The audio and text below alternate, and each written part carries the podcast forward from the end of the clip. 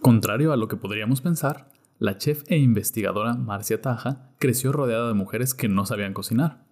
Sus recuerdos no evocan a una madre cerca del fogón de la cocina, más bien la remiten a la comida popular y callejera boliviana que probaba cada vez que podía con su abuela. Marcia es cofundadora de Sabores Silvestres, un proyecto de investigación interdisciplinario formado por cocineros, biólogos, agrónomos y etnobotánicos que trabajan en pro de la conservación de métodos de cocción y prácticas culinarias prehispánicas.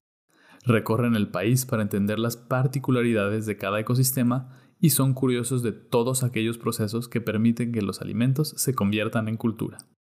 Desde hace casi 10 años trabaja en el restaurante Gustu, reconocido por utilizar productos locales y rescatar platillos que han dejado de estar presentes en los hogares bolivianos. Marcia fue premiada con el galardón Chef Femenina Revelación de América Latina 2022 y Gustu fue seleccionado como mejor restaurante de Bolivia y el 45 mejor del mundo por la prestigiosa lista 50 Best Restaurants. Me complace acompañarlos otro domingo con un nuevo capítulo de Catando Historias. Esta temporada es posible gracias al apoyo de Amiga Bolivia y de nuestros mecenas en Patreon, que permiten que lleguemos a sus casas, oficinas y barrios. Mi nombre es Salvador de la Serna, y los invito a catar la historia de Marcia Taja.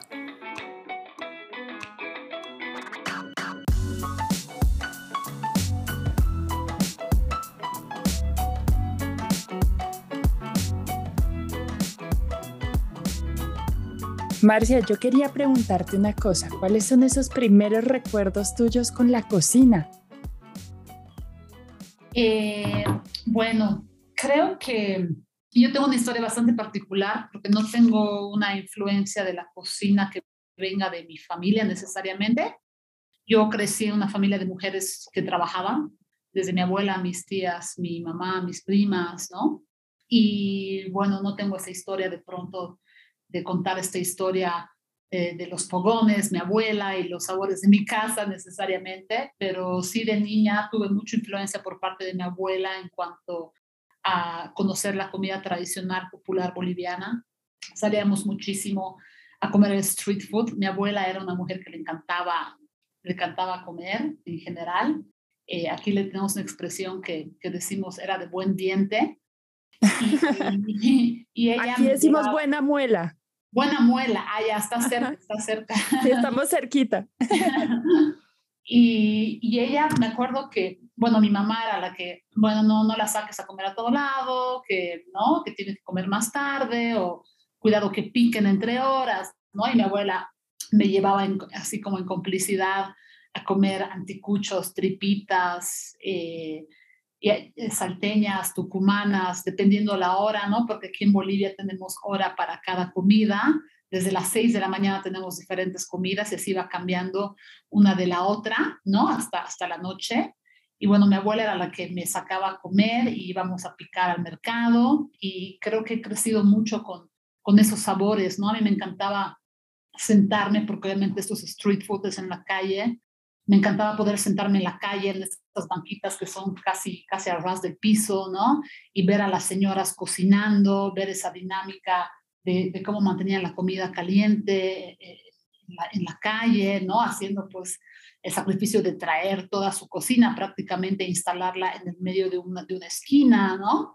Entonces me encantaba observar esa dinámica de las, de las caseras, aquí le llamamos caseras a las vendedoras de comida, y, he crecido con esos sabores, esos aromas, ¿no? Hasta, hasta que era grande. Y de ahí, bueno, mi mamá se casa eh, por segunda vez con el que ahora es mi padrastro. Y bueno, a mis más o menos 12 años, él era el que cocinaba en casa porque mi mamá no, no sabía cocinar. Y yo ahí empiezo a, digamos que participar un poco más en la cocina haciendo, no sé, pues el trabajo de, de ayudante de cocina, ¿no? Pelar cositas, limpiar, lavar platos, y bueno, él prácticamente me enseñó los, mis primeros platos, digamos, ¿no? Y me dio ese acercamiento de inicio en la cocina. Y ¿Cuál fue ese primer plato? Uy, a ver, no me acuerdo. Creo que, creo que está entre una sarta de pollo, que es un plato, uno de mis platos favoritos, y, y un ceviche, porque le encantaba igual los ceviches a él. Bueno, le encanta todavía. Y bueno, la sarta de pollo es, un, es, un, es como un estofado de pollo con ají amarillo y que tiene de guarniciones papa, papa hervida y tuntas, ¿no? Que la tunta es, una, es un tipo de, de liofilización eh, natural andina de las papas, entonces prácticamente las, las secan eh, a través del frío, ¿no? Y bueno, son blancas como una tiza y son, son exquisitas, tienen un poco de, de, fermentado en, su sabor y bueno, eso pueden saber hasta queso, ¿no? Es un producto interesantísimo y bueno, las rebosan, después de hervirlas, las rebosan con un poquito de maní blanco y es una cosa espectacular, ¿no? Eso lo comes con el estofado de, de pollo. ¡Qué rico! Con, las papitas, arvejitas y una salsa que se hace de, de, cebollas picadas con, con tomate, ¿no?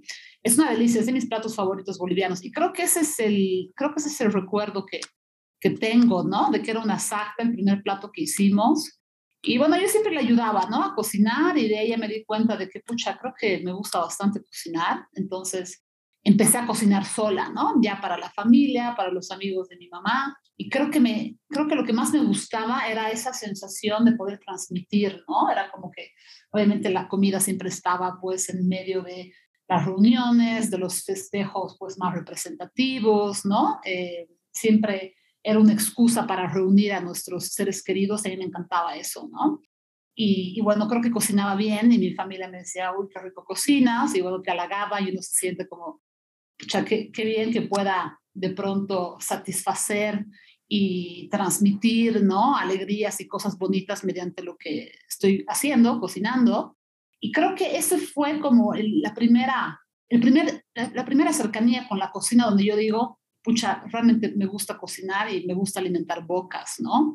Eh, aún así, no, no, no había para nada ni se me había ocurrido ni pasado por la cabeza de, de que yo podía tomar esta carrera como, no sé, como una, un destino de vida, ¿no? Eh, como un sustento de vida. Yo cuando estaba en colegio quería estudiar algo relacionado con la química y la biología y ni se me había ocurrido, ¿no? Pasado por la cabeza estudiar gastronomía. De hecho, hace 15 años habían una o dos escuelas en Bolivia y eran a un nivel técnico, medio, técnico superior, ¿no? Todavía no teníamos, digamos que cocinas profesionales en las universidades. Entonces, sí, en cuarto medio, cuando estaba saliendo, ahí me di cuenta de que no, no me gustaba mucho la química.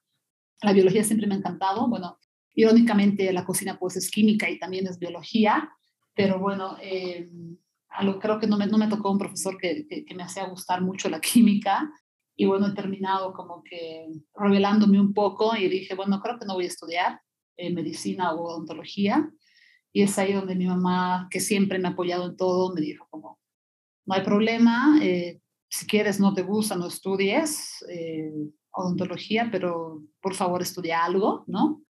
Y bueno, y fue ella, ¿no? Fue ella la que me dice, pucha, yo te veo feliz en la cocina y cocinas bien, entonces aquí hay una escuela de gastronomía, me acuerdo que era a dos cuadras de mi casa, la escuela hotelera. Me dice, ¿por qué no pruebas? Son solo tres años. Y bueno, si no te gusta, te cambias, ¿no? Y es ahí donde entro y bueno, desde los primeros meses tengo la gran fortuna de, de, de que me gustó, ¿no? La carrera y me, me me pude, digamos que de alguna manera relacionar con, con gente súper talentosa, gente que te transmite, te contagia ese amor por la cocina, entonces no, no la dudé y desde hace 15 años básicamente estoy, estoy en esto, ¿no? Estoy en esto de la cocina desde el 2006 prácticamente. Qué rico. Tocas una cosa muy bonita y es que hablas de tu gusto por la biología. Y yo aquí quiero como dar una puntadita para que hablemos un poquito de este proyecto que se llama Sabores Silvestres, que entiendo que si bien es un tema de investigación eh, gastronómica, también es un tema de investigación más amplio y que trabajan de la mano de biólogos justamente. Exacto, sí. El proyecto de Sabores Silvestres nace en 2018. Nosotros como restaurante estamos nueve años y siempre hemos, siempre hemos sido un restaurante que ha hecho más que cocinar, ¿no? Siempre hemos hecho bastante investigación. Siempre nos ha gustado salir al campo, relacionarnos con los productores e investigar, ¿no? Pero obviamente llegó un punto donde eh, llegó al límite de, bueno, no están llegando más productos, eh, nuestros, nuestro conocimiento ya llegó hasta un límite, ¿no? Uno puede investigar, por supuesto, ahora con la tecnología hay muchísimas más herramientas de poder seguir investigando y ser un científico cocinero. pero claro, llega, llega hasta, cierto punto, ¿no? Hasta cierto nivel. Si ya quieres profundizar y hacer investigación seria, uno necesita poder eh, trabajar con otras áreas multidisciplinarias para que esto sea una investigación pues mucho más profunda, ¿no? claro, porque es que además la vida misma no, no, no, se enfrasca en una sola manera, ¿no? O sea, exacto. La vida misma se cruza con todo. Todo está conectado, todo está absolutamente conectado. Y claro, mucha gente me dice, no, o sea, ¿qué haces con un etnobotánico, con un biólogo? O sea, te estás metiendo a hacer cocina molecular. Me dicen, no, como, no, pero les digo, no, pues tiene que ver mucho porque es el, el conocimiento mucho más profundo de los, de los productos, ¿no? Pucha, la etnobotánica, de se consume, no se consume, cómo lo consumían antes, ¿no? Porque aquí tenemos, al igual que, que allá, pues muchísimas, muchísima diversidad de culturas que, que, usaban estos productos, ¿no? Ya sea de manera para rituales o, de, o para fines gastronómicos, medicinales, etcétera. Y toda esa historia, pues, Obviamente hay profesionales que, que, la estudian, ¿no? Y que te pueden dar esa guía de, bueno, sí puedes comerla, ¿no? O, si, si, consumes dos hojitas de esto, a lo mejor está bien, pero si te consumes cuatro, a lo mejor te da una infección estomacal, ¿no? Claro. así que muchas veces como cocinero uno se está arriesgando y está como que haciendo la prueba científica y en su estómago prueba y error y si te hace daño, ¿no? ¿no? Te hace daño. Conejillos de India. Sí, y, y, bueno, es eso, ¿no? Entonces empezamos a um, trabajar con WCS, Wildlife Conservation Society, que sí. es una fundación con la que nosotros ya trabajábamos desde el primer año que habíamos abierto el restaurante, ya que había muchas comunidades como las eh, Cachichira, Carmen del Emero, en el norte de La Paz, que es la parte amazónica paseña, productores eh, de lagarto, productores de carne de paiche, recolectores de frutos amazónicos, entonces ya había un poquito ese link, ¿no? Esta, esta ONG ya había trabajado con ellos, había desarrollado proyectos, entonces ya nos conocíamos bastante bien y bueno, un día yo hablo con, con Rob, ¿no? Que es el, digamos que el director de WSS, digo, ¿por qué no empezamos como a unir un poquito estas dos disciplinas tan interesantes que están tan, tan conectadas, ¿no? porque por un lado para WSS es súper importante el tema de la conservación, ¿no? Para nosotros a lo mejor también el tema de la conservación, pero mucho más ligado al tema gastronómico. Eh, para ellos está mucho más ligado al, a la conservación de los, de los paisajes, ¿no? Y, y, y de la gente, ¿no? De, de, poder abrir oportunidades de mercado para, para, para los productores, para, los, para estos pueblos indígenas, ¿no? Entonces, Ahí es donde comenzamos el proyecto en 2018 y bueno, hicimos un grupo chiquitito, ¿no? De eh, cocineros, investigadores por parte del restaurante, se involucraron biólogos, botánicos, etnobotánicos, eh, agrónomos, ¿no?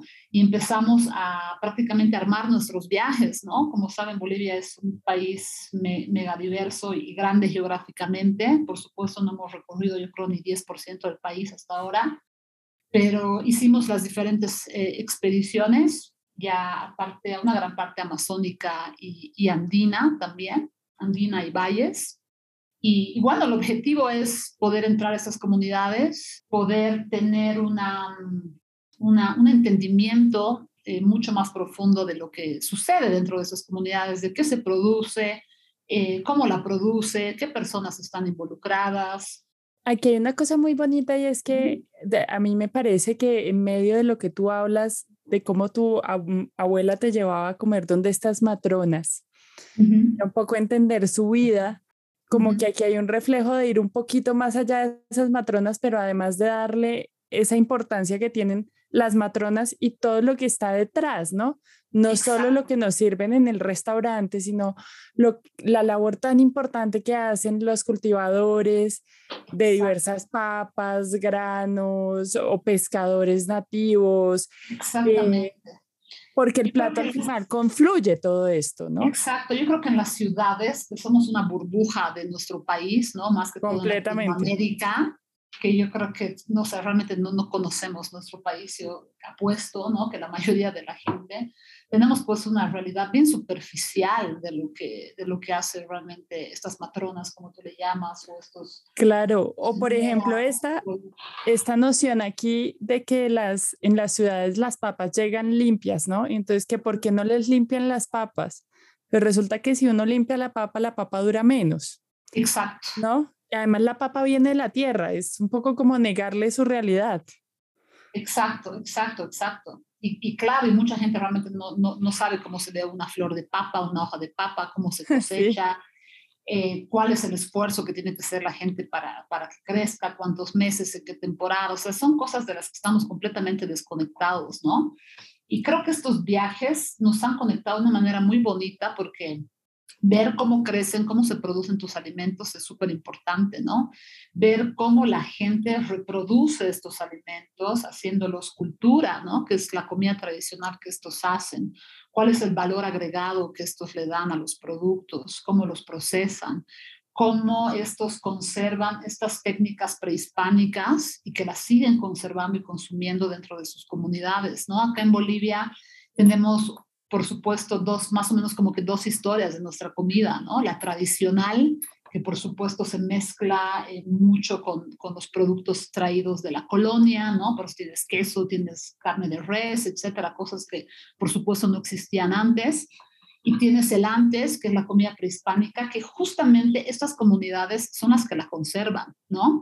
Entonces, lo hermoso de estos viajes es que te puedes enfocar mucho en estas técnicas prehispánicas, que no son conocidas en las ciudades, ¿no? O sea, que la 99% no vas a conseguir en un mercado local tradicional o en un street food, ¿no? Son cosas que exclusivamente se mantienen dentro de estos pueblos indígenas, ¿no? Claro. Que son técnicas bárbaras, o sea, que respetan mucho la tierra, que respetan mucho el producto, que además son exquisitas y, y, de alguna manera estamos enfocándonos nosotros en, en, esto específicamente, ¿no? De poder traer una tacuara, un dunucuavi, eh, poder reinterpretar una huatia, ¿no? Eh, una pachamanca, eh, y todas estas técnicas que son tan, tan interesantes, tan llenas de cultura, y poder, poder llevarlas un poquito al restaurante, ¿no? Bueno, ese es uno de los muchos objetivos que tiene Sabores Silvestres. Yo creo que el principal es el de poder, eh, el de poder hacer lazos con los productores. Es, es, es, muy, muy, muy difícil desde la ciudad tener que conectarse con, con estas personas porque hay pues un millón de limitaciones, obviamente, desde la comunicación, ¿no? Eh, es una cosa tener acuerdos por teléfono, otra cosa es tener acuerdos, ¿no? En persona. Presenciales. exacto, hablar con la gente, conectarte con ellos, entender cómo, cómo ven la vida, cómo ven las cosas, ¿no? Y, y, poder un poquito como, como hacer una sinergia, ¿no? Una sinergia medio extraña, porque por supuesto son dos lados extremos, ¿no? Es, es muy difícil eh, poder formar logísticas sostenibles con estos productores porque vivimos en realidades muy distintas y la noción del tiempo que ellos tienen también es muy distinta a la nuestra, ¿no? Entonces yo creo que sí, completamente los más bonitos, ¿no? Poder poder ponernos en, los, en sus zapatos de alguna manera y entender su cosmovisión, ¿no? Aquí hay una pregunta que me surge que es muy importante, digamos, para lo que nos convoca el día de hoy y es cómo ha sido esa labor, por ejemplo, con los granos andinos con los granos andinos. Eh, bueno, tenemos una variedad inmensa de granos andinos acá. Y es bien interesante que cabe mencionar esto, porque esto es algo, por supuesto, no nuevo, ya lo sabíamos desde dos años, pero es, es algo que a mí me gusta decirlo, porque estamos, la cultura latinoamericana está tan unida en cuanto a técnicas que, que la verdad es que es una locura, ¿no? Desde desde la nixtamalización, ¿no? que es, uno diría que es una técnica mexicana guatemalteca para, para procesar el maíz, ¿no? Acá también tenemos la nixtamalización, pero con la quinoa. Acá también, acá también hacemos ah, también. ¿Cómo la nixtamalizan? ¿Con, ¿Con cal o con carbón? Entiendo que es ceniza. Ceniza, ya. Acá también se utiliza mucho ceniza y también se utiliza cal viva, ¿no? Y, claro, es, algo que no se conoce, por ejemplo, y que es prehispánico, ¿no? Eh, después está el consumo de huitlacoche en México, ¿no? Que acá es el musuro, que también muchísimas culturas eh, en los valles consumen este musuro y es, sí es un lujo comerlo, ¿no? Tenemos Delicioso. Sí, pero volviendo un poquito al, al, grano, lo que me decías, hay una variedad bien grande de, de granos que yo les, los, les llamo los granos superfood, ¿no? Porque son, son alimentos pues que, que, que realmente tienen unas bondades nutricionales increíbles. Eh, por supuesto, la quinoa es uno de los que más ha internacionalizado y que creo que ahora se produce hasta, hasta en la China, pero lamentablemente se produce en todos lados, ¿no? Em, pero bueno, aquí existe la quinoa real, que es de denominación de origen la quinoa que crece alrededor del Salar de Uyuni. Em, que es un grano eh, con características específicas y que pues su producción está 100% en Bolivia, ¿no? Eh, después tenemos pues las cañaguas, eh, los, los, amarantos, las kiwiñas, tenemos una, variedad, una variedad grande de tarwis, ¿no? Que, que para mí es la leguminosa más increíble que existe, es más, supera las bondades nutricionales de la soja, ¿no? Pero es un producto bastante nuevo, a lo mejor un poquito difícil de procesar y es por eso que no, no, no le han visto todavía como el potencial para industrializarlo a lo mejor.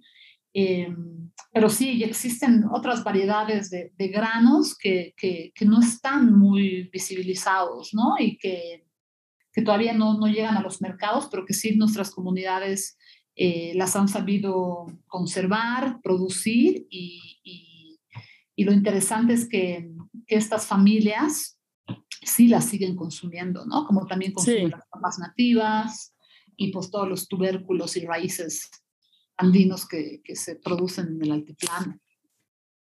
Sí, yo entiendo que un poco de esto que nos estás contando también eh, escala y se va hacia hacia tratar de, que esto no se quede solo en este lugar de investigación y que a través de Mancua, creo que se llama, el, tienen escuelas en Bolivia y aquí en Colombia, eh, que he visto los programas, parecen maravillosos y que hay que agradecer también porque tienen un enfoque no solo de escasos recursos, sino víctimas del conflicto, que para nosotros aquí es una labor titánica y de profundo agradecimiento. Sí, sí, he, tenido la gran oportunidad de poder visitar Manca en Colombia y, y, me ha encantado. Bueno, a mí me da realmente melancolía de la buena cuando, cuando escucho sobre las escuelas, porque nosotros empezamos en 2013. La escuela empezó acá en el restaurante, empezamos con 25 chicos, 30 chicos, que, la historia bonita acá es que mi, mi sous chef ahora es el de la primera generación. ¡Ay, qué lindo! sí, que viene del norte de La Paz, de la Amazonía. Y, bueno, él es, el, él es el sous chef, pues él es el que está sacando el servicio en este momento, ¿no? Y bueno, remoto, pues nueve años atrás, ¿no? Cuando empezamos esta pequeña escuela, este pequeño sueño acá dentro del restaurante, Estuvimos tres años prácticamente operando como escuela de cocina mientras eh, sacábamos también la operación del restaurante.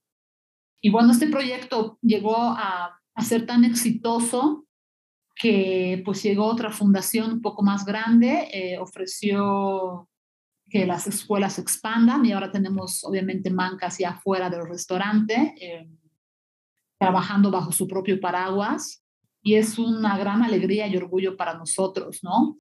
Y de, de alguna manera la filosofía que, que, lleva Manca, que siempre ha llevado, ha sido un poco el reflejo de la filosofía que nosotros siempre hemos, hemos querido expandir al mundo, ¿no? El respeto al producto, una cocina más, más investigativa, un poco más enfocado hacia lo tradicional, hacia lo boliviano, ¿no? enfocadas en nuestra cultura, nuestra diversidad. Entonces, sí es una gran alegría que esto haya podido internacionalizarse y ahora estar en Colombia. He podido dar unas cuantas clases allá en Banca Colombia también. Y, y, es una gran alegría. Ojalá que se expanda pues a muchos países más, ¿no? Porque es un, es un proyecto, la verdad, con, con mucho valor. Y, y, sí, sí, está... Es, es muy lindo. Además, porque eh, creo que un poco concluye mucho de lo que ustedes hacen y mucho de lo que haces tú como y de lo que te intriga y la necesidad de rescatar este patrimonio alimentario y la necesidad de, de ir a, darle un, una buena alternativa también al campo y que el, el, productor sea parte de este proceso. Y qué mejor manera de lograr esto que a través de educación. O sea, es la, es la estrategia eh, la mejor estrategia para pasar generacionalmente conocimiento, ¿no?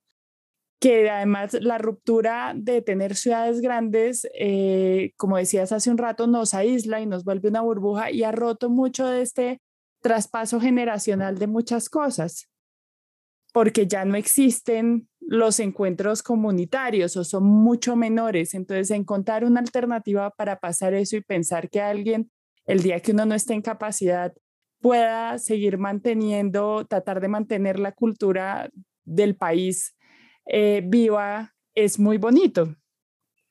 Exacto, es, es, la idea desde el día uno del proyecto, ¿no?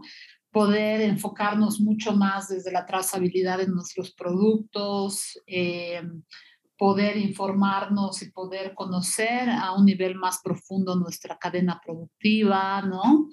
Creo que esos han sido siempre los objetivos del restaurante y estamos muy orgullosos de, de, haber trabajado y seguir trabajando con, con productores de, todos los, de todos los paisajes dentro de Bolivia. Y hay historias, hay historias súper lindas para contar, ¿no? Eh, y esa es la idea del proyecto de sabores, que este, este proyecto no se quede en el restaurante solamente, como tú dices, ¿no? La educación empieza desde el comensal, eh, nosotros tenemos una dispensa chiquita de, de, alimentos para poder mostrarle al comensal, ¿no? O sea, estás comiendo un oyuco, ¿cómo se ve este oyuco? Eh, tocalo, olelo, ¿no? Ten ese contacto con el productor. Además, yo te voy a contar de dónde viene, yo te voy a mostrar la historia del que lo produce y te voy a hacer viajar durante cinco minutos dentro de Bolivia mediante este plato que te estoy sirviendo, ¿no? Esa es la idea un poco. No, bueno. Que la educación venga desde el salón a nuestros comensales, ¿no? Hasta claro. nuestros cocineros y todo. Yo creo que es una, es una cadena y es, es, es muy grande y es súper importante que cada, eh, cada, cada, cada persona que está dentro de esta, de esta cadena productiva, hasta el mismo comensal, eh, se lleve un poquito de eso, ¿no? Claro, porque además cuando gestamos esa intriga podemos digamos, generamos una curiosidad que puede llevar a ese comensal a consumir en su casa propia. Y esto es un avance muy grande. En esta ocasión me animé a probar mi mano como conductor y fui el encargado de realizar las preguntas de nuestra ya clásica sección de preguntas rápidas. Les dejo entonces con la parte final de la entrevista. Y mira, te puedo preguntar la primera que sería, eh, ¿cuál es tu grano andino favorito y cuál es esa receta o modo de prepararlo que te mueve el alma? Ya, a ver, yo pondría como grano la ajara, que viene a ser como la quinoa salvaje, que es un producto que casi nadie la conoce, por supuesto en el campo la domina. Y a mí me gusta poner, agregarla prácticamente a todo, ¿no? A mis ensaladas, a mis guisos. Eh, es como la sal, ¿no? Es como la pimienta que se le agregas a todo para darle una textura y un sabor especial y de las cosas que tengo en mi casa y que se las agrego a todo porque además es un super productazo que, que te hace bien a la digestión, que te hace bien al cuerpo, es sabrosísimo y, y es un producto que está desapareciendo porque mm, la gente no lo consume, ¿no? Es, es como una hierba mala que crece alrededor de los quinoales y creo que es un producto que se puede aprovechar bastante y que se necesita de, de consumirlo más, ¿no? Y creo que la jara, y me parece interesantísimo, porque es como una amapola, se ve exactamente como una amapola y se sabe como una amapola, y creo que ese sería el grano. Sí, no tengo una preparación específica, pero de verdad que le, que le agrego a todo la, la jara. Y qué lástima que esté por perderse simplemente por esto, ¿no? La falta de conocimiento, porque tener algo así que se pueda añadir a todo, qué, qué rico que se le pueda este, usar como tú dices, como sal y pimienta, Exacto, exacto, sabrosísima. Pero aquí vamos a darle impulso para que la gente empiece a conocerla y por ende a consumirla más. Que también yo ahora, en, estas charlas que hemos estado teniendo, yo no, no conocía la cañagua y ahora he estado leyendo y demás, he estado intentando conseguir porque también se ve deliciosa. Es otro superproductazo que lo usamos bastante, que también me encanta.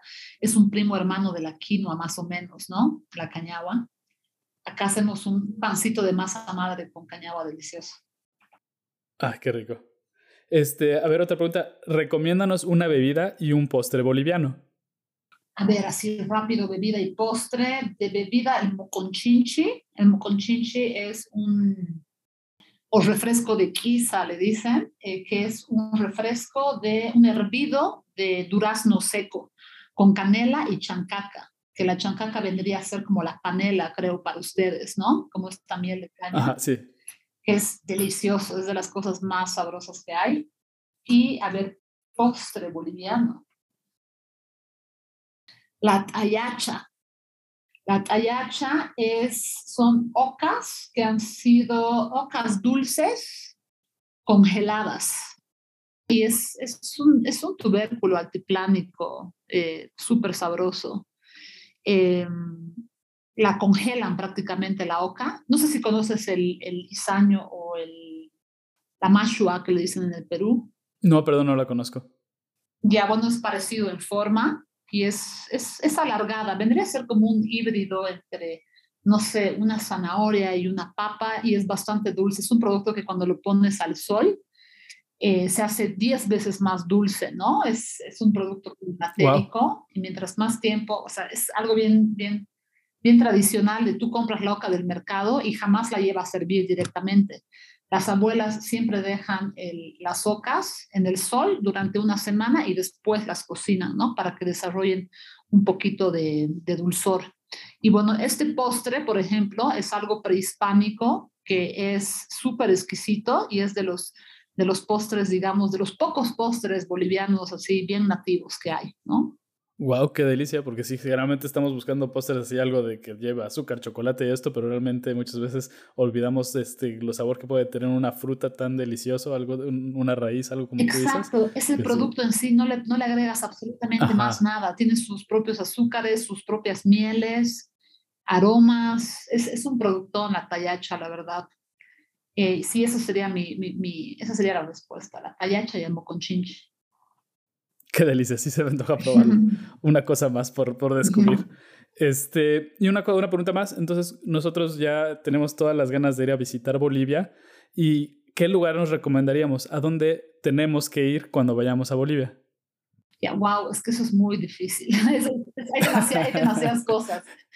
Em, pero bueno, creo que, creo que lo, lo, clásico está entre el Salar de Uyuni, que es un paraíso, eh, la Amazonía boliviana, que es otro paraíso, pero dos, dos, dos ecosistemas y paisajes completamente, extremadamente distintos, ¿no? Eh, la parte de los valles también es precioso. Bueno, yo soy paseña, ¿no? Eh, y me encanta mi ciudad, así que por supuesto te invitaría a mi ciudad también. Y, bueno, aquí en, en, La Paz, yo te, te, recomendaría ir a los mercados, ¿no? El mercado de, de, la Rodríguez, que es de mis mercados favoritos. Ahí comerte, Uy, genial. comerte un guayaque, que es una, una especie de, de sopa altiplánica que tiene ingredientes eh, bastante nativos, ¿no? Tiene pescados del lago Titicaca nativos, tiene el chuño, que es esta leofilización de la papa, eh, es una manera de, de preservar los, los, tubérculos, la leofilización del altiplano. Eh, donde puedes guardar prácticamente durante años estas papas, ¿no? Son negras, negras por la oxidación. Y bueno, es una sopa súper deliciosa, ¿no? Con, esta, con este chuño, estos pescados y la coa, que es una muña, también le dicen los peruanos, que es una especie de, de menta andina súper intensa. Es una sopa súper sabrosa. Y bueno, el street food, ¿no? Los, los anticuchos, las tripitas. Uy eh, las salteñas, las tucumanas, eh, los riñoncitos, eh, hay una infinidad de, street foods. Me imagino. los agachados, los rellenos de papa, hay una infinidad de comidas. Si, si, vienen, por favor, contáctenme, yo les doy el tour gastronómico dentro de la, dentro de la ciudad. Y por supuesto quisiera que también vengan acá a visitarnos al restaurante y les hacemos un viaje, pues un pequeño viaje hacia Bolivia mediante lo que nosotros producimos acá como, como cocineros, como, como restaurante. Así que creo que esas serían mis recomendaciones que me acuerdo ahora, pero seguramente hay un montón de cosas más pues en la lista. La ponemos difícil preguntando solo una cosa, una recomendación. Sí, es una este pregunta un poco injusta cuando, cuando tienes tanto. No, pero lo hacemos un poquito a propósito porque queremos ver qué, qué, nos dice cada persona y lo que sí me queda clarísimo es que no podemos quedarnos solo yendo a La Paz, sino que hay que salir, hay que ir más allá. Exacto. Este, hay mucho, mucho por conocer y muchas cosas por descubrir. Sí, la esencia de Bolivia está fuera de las ciudades, no está en las ciudades necesariamente. Claro. Y como tú dices, es obligatorio ir a los mercados. Sí, no, ese es un sí o sí, ¿no? O sea, si quieres, si quieres ver la esencia de, de nuestra ciudad, de nuestra cultura, de nuestras raíces, eso es eso es un mercado siempre, ¿no? Sí, claro, y creo que a las personas que conozco y que me dirían que qué tendrían que ir a hacer en México, yo también les, les diría, hay muchos mercados bellísimos en los que tienen que pasar y probar. Exacto, exacto, sí. Yo cuando viajo siempre, siempre lo primero que hago es ir a un mercado, ¿no? Ya, ya después ya, ya, ya vas a visitar otras cosas, pero bueno, como cocinero además es regla. Se conoce el corazón de la ciudad. Sí.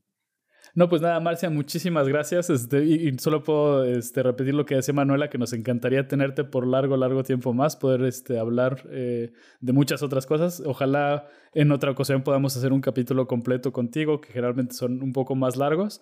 Eh, pero nada, muchísimas gracias por tu tiempo y por estar con nosotros. No, muchísimas gracias a ustedes. Y sí, cuando, cuando quieran, hacemos, hacemos otra charla de algún otro tema. La verdad es que hay, hay, mucho, mucho contenido de qué hablar de, de nuestra gastronomía, de nuestro país, de lo que estamos haciendo. Así que bienvenido siempre y gracias por, por darme este espacio de expresión para mostrar un poco de lo que se está cocinando en mi país.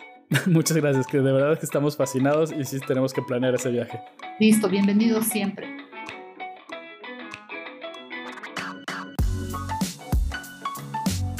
Hola, soy Juana, la que hace los dibujitos. Bueno, vamos a dar las gracias a las personas que apoyan nuestro podcast y nos ayudan desde Patreon para seguir construyendo, conversando y escuchando historias alrededor de la cocina. Así que muchas gracias a Jimena Tascón, Juan Pablo Carrascal Ruiz, Pedro Pablo Vega, Andrés Pulido, José Navarro, Poli Ruiz, Nancy Lee, Soy la Góngora, Ana Jimena de la Serna, Juan Manuel de la Serna y Ana Ruiz. Catando Historias somos Manuela, Sara, Juana y Salvador. Puedes encontrar las recetas de los invitados en www.catandohistorias.com. Si quieres compartir tips, recetas o memorias que hayan llegado a tu mente, estamos en redes como arroba Catando Historias Podcast. Si te gustó el capítulo, compártelo o escribe una reseña en la plataforma donde lo estás escuchando. Igualmente nos puedes apoyar en patreon.com diagonal catando. Tenemos un menú de recompensas que te puede gustar. Las bellas ilustraciones de Juana Nieto las encuentras en Behance bajo su nombre o en Instagram como guion al piso, mielina guion al piso. Muchas gracias por escucharnos. Catando Historias es grabado en De la S a la T